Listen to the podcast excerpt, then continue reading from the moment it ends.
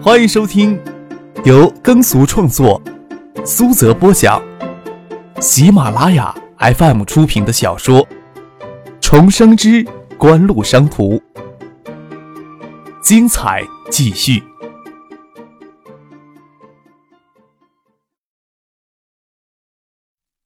第五百八十五集。张克有些沉闷。魏兰自然就活跃不起来。待翟丹青上车后，两个女人就躲到后车厢里，叽叽喳喳的说起话来。魏兰拼命的跟翟丹青道苦水。三年前，她因为家里穷苦，还有弟弟要上学，早就绝了读大学的念头。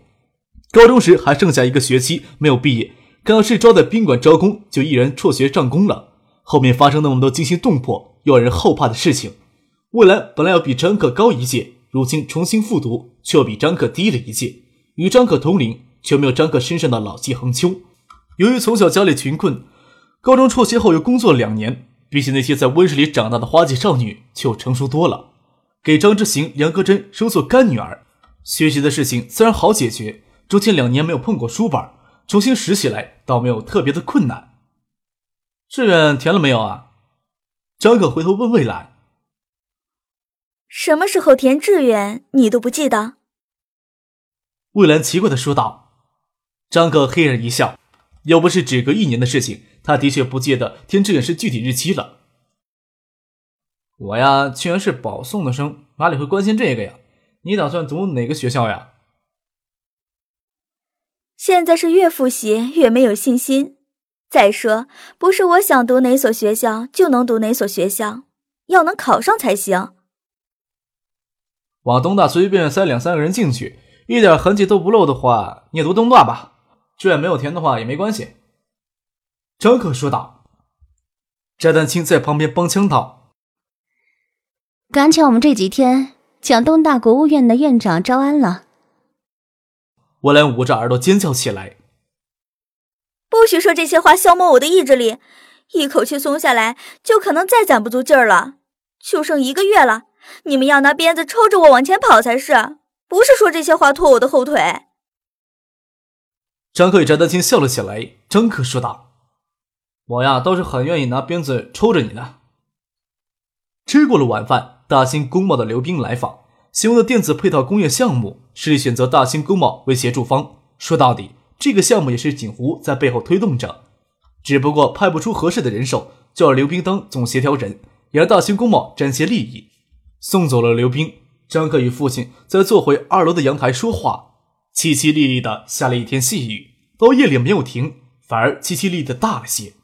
天空给暗紫色的云层覆盖着，除了雨滴冰冷的反光，天空再没有一点光透下来。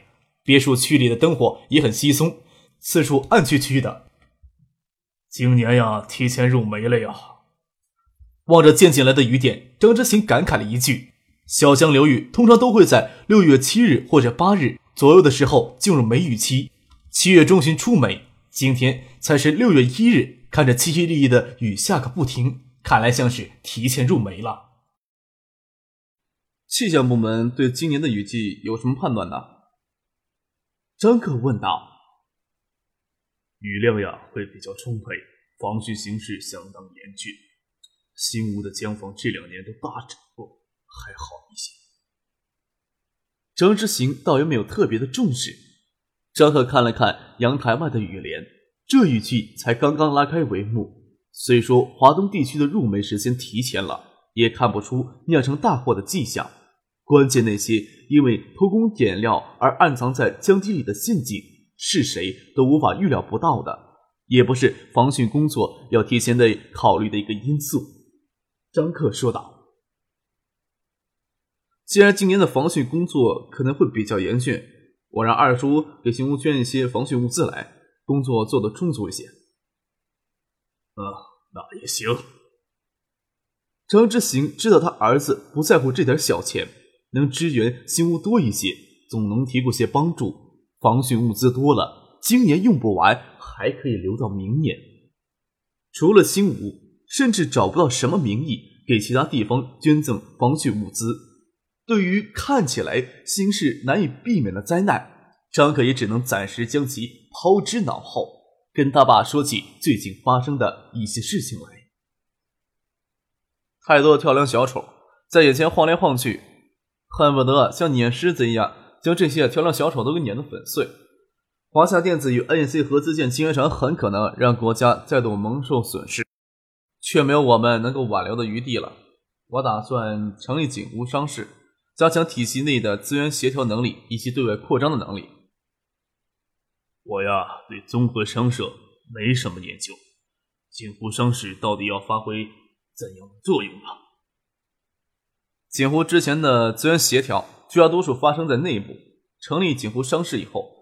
会通过锦湖商事调动资金、技术、人力等多方面的资源，直接去支持那些对促进整个产业链发展有益的企业。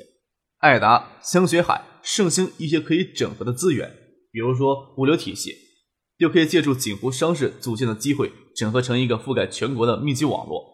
这个网络呀，不仅用来支援景湖相关企业的产品流通，也为相关企业提供方便。国内绝大多数的企业是没有能力建设一个低成本、高效率的物流网络的。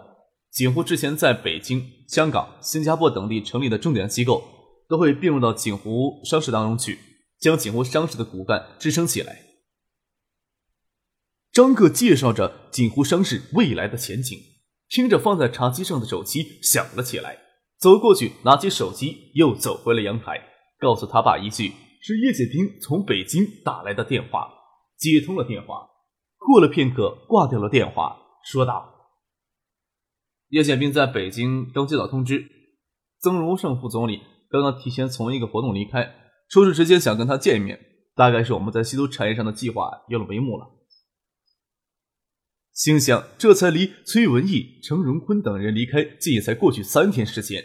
张克又轻轻的叹道：“哎，速度够快的。”六月一日夜里，建业市连绵阴雨，屋檐滴水声凄凄厉厉的传到屋里来。室外起了风，树梢沙沙作响声与案情夜有细微的区别。在建业抚清河路的池佐秀藏无暇去分辨窗外的树叶给风吹动的声音与平日里有何区别。他刚刚得到消息，说是中国高层对稀土产业政策已经做出了重大决策。决定复制日本综合商社模式，实现国家对稀土产业的垄断性经营。虽然不知细节，但是这样的消息已经能让他在刚才饮酒作乐时，舒然的脸冰冷的能滴出水来。五幺六案呀，追不追杀下去已成鸡肋了呀！三井物产中国区前总代表、现任总顾问大野行幸听到这个消息，脸色稍变。竟能保存咱们的几分颜面而已呀！他们的速度为什么这么快呀？石佐秀藏冷峻的眉头像山一样的皱起来。离五幺六案才过去半个月的时间，中国高层不仅完全废除掉原先的稀土产业调整计划，而是采取一种更激进的形式，加强了稀土产业资源的垄断性行为。这完全出乎于他之前的判断。景湖真有这么大的能耐吗？那咱们是不是应该袖手返回日本，终止这次谈判呢？NEC 的电子分管半导体业务的总裁小泽雄是三井财阀最高决策机构的经理会的成员，地位比大野行幸、池佐秀藏要高。但是池佐秀藏来自于三井财阀核心家族的继承人，在讲究论资排辈的三井体系里。二十九岁就能够中国来代表三井物产独当一面，他在三井体系内的未来注定要比经理会议的普通成员辉煌，说不定很快能领导三井物产这样的核心企业。小泽雄对池佐秀藏的语气一向都是很客气。中国高层呀，做出明确的决定就很难再更改了呀。大野行幸对中国的研究颇深，他觉得此事要小心谨慎的对待。贸然终止谈判可能会造成更恶劣的影响。毕竟在五幺六案上，我们没有表达出更加强硬的立场。另外呀，与华夏电子合资成立晶圆厂，对咱们百利无一害，而无需承担项目的建设风险。所建成的晶圆厂命脉都在咱们的手里，甚至呀，可以成为咱们本土工厂抵抗市场风险的缓冲器。那接下来谈判。寸步不让，可不可以啊？池佐秀藏问小泽雄。李在珠只比池佐秀藏稍晚些知道消息，他之前还在为景湖这次提出技术合作条件愤愤不平。要不是金南勇拦着，他甚至想回去羞辱景湖一番。竟然觊觎三星的闪存技术，也太自不量力了。知道中国高层对稀土及其他技术精业的政策最终决定消息后，李在珠迅速拿出一叠钱，请在房间里扭扭捏捏半天不肯爽利脱衣服的师大女生离开。将金南勇叫到他的公寓里来。池所秀藏或许对景湖有所忽视，李在珠恨不得将眼睛钻到张克的肉里去。推手的速度太快了，几乎何时具备这样的能量与手腕了呀？李在珠皱着眉头，有些地方想不通透。这里边呀，一定有咱们疏忽的地方。所谓的对日战新思维，在中国高层并没有占多数的市场。金南勇说道：“三井要抛出诱饵，会让中国有些人欣喜若狂，也会让一些人增加恶感的。但是简湖在作用当中并没有给削弱，你不觉得很奇怪吗？”李在珠说道：“稀土等稀三金属的价值，你我心里都清楚。我想中国高层心里也不含糊，让一家民营机构类似康采恩的垄断企业里持股，哪怕不超过百分之十的股份，也是很难想象的呀。”即使中国要在鼓励民营企业发展方面有所突破，那也不应该三五天内就突破旧有的体制限制呀。或许啊，中国高层没有充分意识到计算金属的价值也说不定，这无疑会减轻几乎持股的压力啊。金南勇说道：“他们还无法知道细节，不知道此次计划就是锦湖极力推动才得以实现。参与此方案的主要关联方可以说是锦湖的极大善意的。”即使中央高层也不得不考虑锦湖在印尼排华骚乱中发挥的作用，特别是关键时刻将功劳让给了国家，保重海外华侨华人对中央政府的信赖与好感。在现有体制下，尽可能保证锦湖的利益，也是多方达成的共识。李在珠眉头大皱，他眼下在中国主要职责就是帮助三星的电子产品开拓中国的市场，但是作为想角逐三星接班人的他，却不得不为三星考虑一些。自己职责之外的事情。三星物产是韩国稀土企业从中国进口稀土矿主要的贸易商。由于长期以来，韩国对中国的稀土资源需求量远远低过日本，在对中国稀土产业影响上，从来都是跟日本综合商社身后或者坐享其成，宁多摇旗呐喊。此次五幺六案很敏感，三井以及日本政府都没有公开发表言论议论此事，或者指责中国措施不当。韩国自然更加的沉默。静观三井能否力挽狂澜。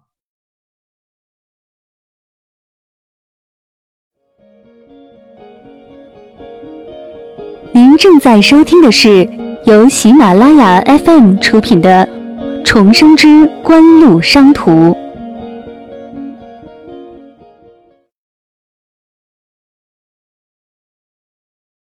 有一点是肯定的。锦湖将有足够的影响力去影响中国对日韩两国稀土矿出口。想到这里，李在珠吩咐金南勇：“锦湖昨天发来的传真，你知道呀？帮我传份到汉城去。这事儿呀，还要总部来决定。要是将锦湖种种有利的条件加起来做筹码来谈，李在珠也不认为没有谈不下去的可能。”叶剑平与曾荣盛副总理会面时间不长，张克与父亲。张之行站在雨帘下的阳台聊天，还没有结束，就又接到了叶剑兵的电话。却是在国防部长肖伟烈与曾荣盛副总理的亲自干预下，在稀土产业复制综合商社模式计划，就在这三天时间里迅速得到关键性的进展。建业会议形成的方案原则性的通过了。叶剑兵与曾荣盛副总理的会面，与其说是商议，不如说是接受通知。为了尽可能的迅速推动相关的工作。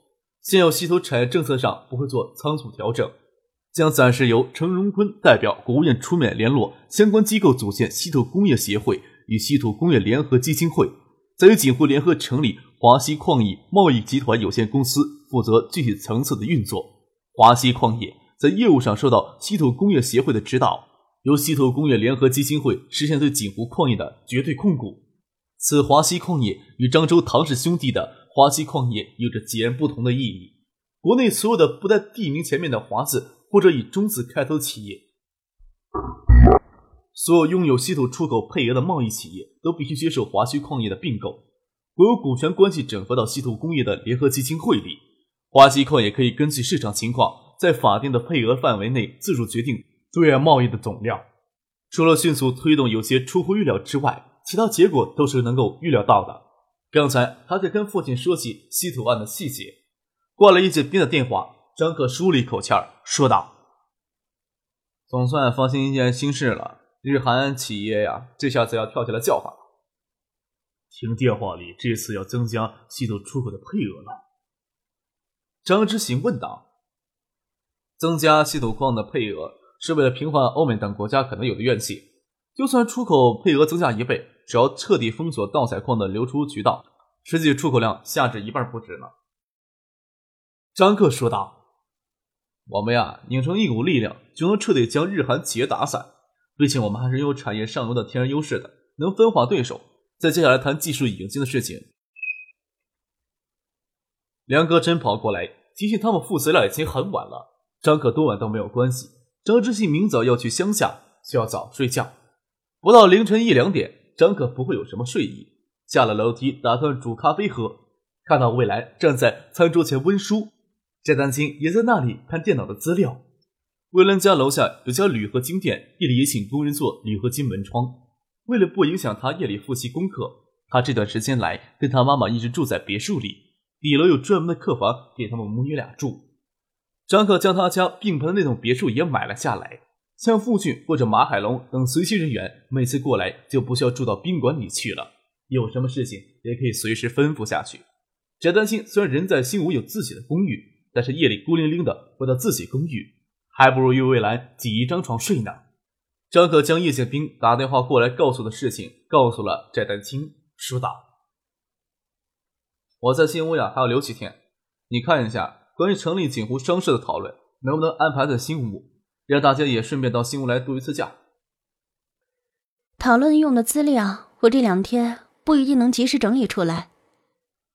你可以找两名助理啊。”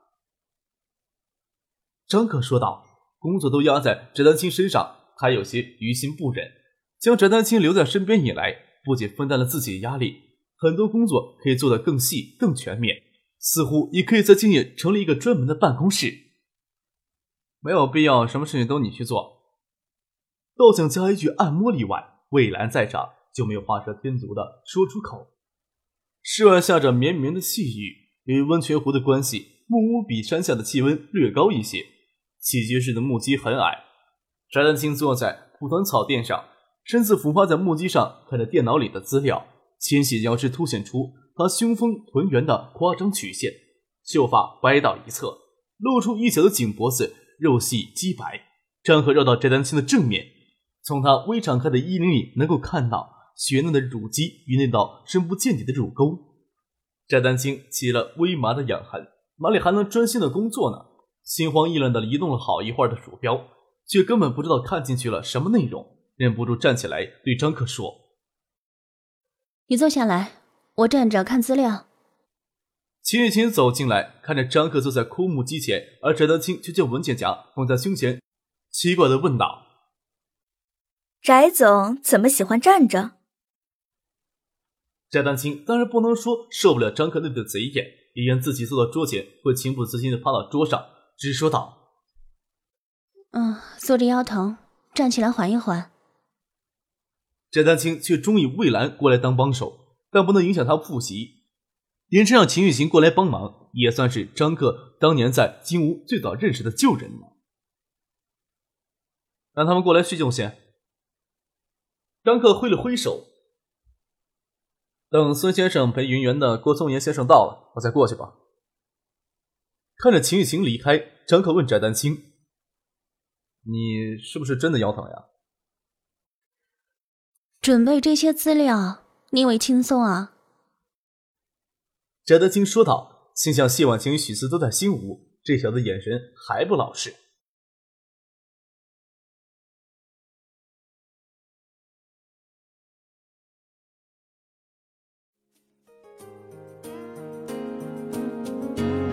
众朋友，本集播讲完毕，感谢您的收听。